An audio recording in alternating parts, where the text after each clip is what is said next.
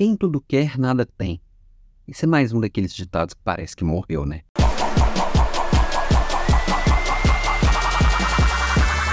Pois é, parece que alguns ditados estão morrendo, igual muitos costumes e muitas ideias. E essa história de quem tudo quer, nada tem, na minha visão, é mais vivo do que nunca. Presta atenção para você ver.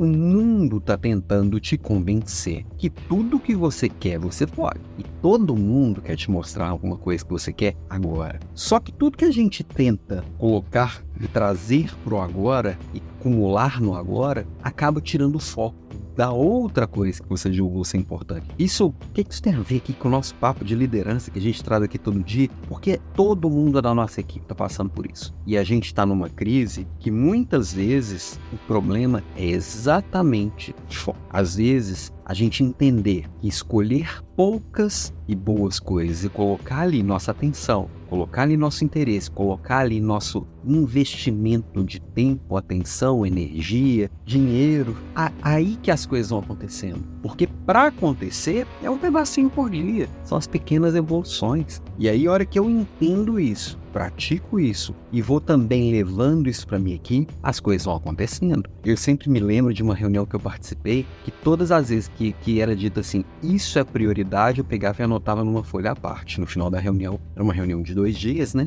No final da reunião, eu levantei a mão e falei assim: olha, das duas, uma. Ou nós reinventamos a palavra prioridade, ou nós estamos completamente perdidos. Porque dura em dois dias, nós tivemos 18 coisas que falamos que isso daqui é prioridade. Prioridade, etimologicamente falando, é uma coisa. A gente pode até dar uma, um, um cuidado poético aqui, falar que nós temos duas ou três prioridades, mas 18, você falar com a sua equipe que eles têm 18 prioridades, você está simplesmente falando, ah, sai fazendo tudo aí, tá? Que, que der, deu.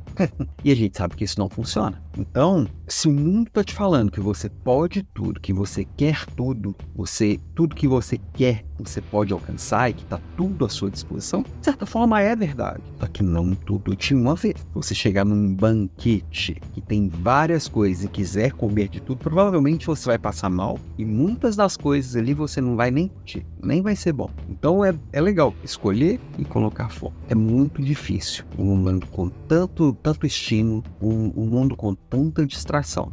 Eu diria que o grande desafio de hoje, para mim, a minha equipe, é sempre dizer: foca aqui e não se distraia. Aí se aparecer alguma coisa nova muito legal, vai aparecer. Foca aqui e não se distrai. A hora que a gente terminar isso daqui, a gente dá uma olhada nessas novidades que surgiram. E aí por isso que é legal ter planejamento de em períodos menores. Não dá para falar mais em planejamento de um ano. Não dá para surgir uma coisa nova e falar ano que vem a gente vê isso. A gente sabe que o mundo está muito mais rápido. Quem sabe planejamento mensal, trimestral. Acho que o trimestral para quem para quem ainda está se ajustando, ele é mais que funcional. Coloca um planejamento trimestral, três ou quatro OKRs e ali cuida daquilo ali. Três meses. Você vai ver que já vai fazer muita diferença. Daqui três meses, eu olho de novo. Na hora que o sistema estiver rodando bonitinho, a gente diminui para dois meses, depois diminui para um mês e tá tudo certo. O importante é poucas e boas coisas. Ó, lembretezinho rápido. Amanhã, quarta-feira, temos Leader Class falando sobre vida leve. Hoje eu coloco aqui o, anúncio aqui no, no, nas redes sociais para você se, se organizar. Já mando o, a agenda aqui no seu e-mail, ok?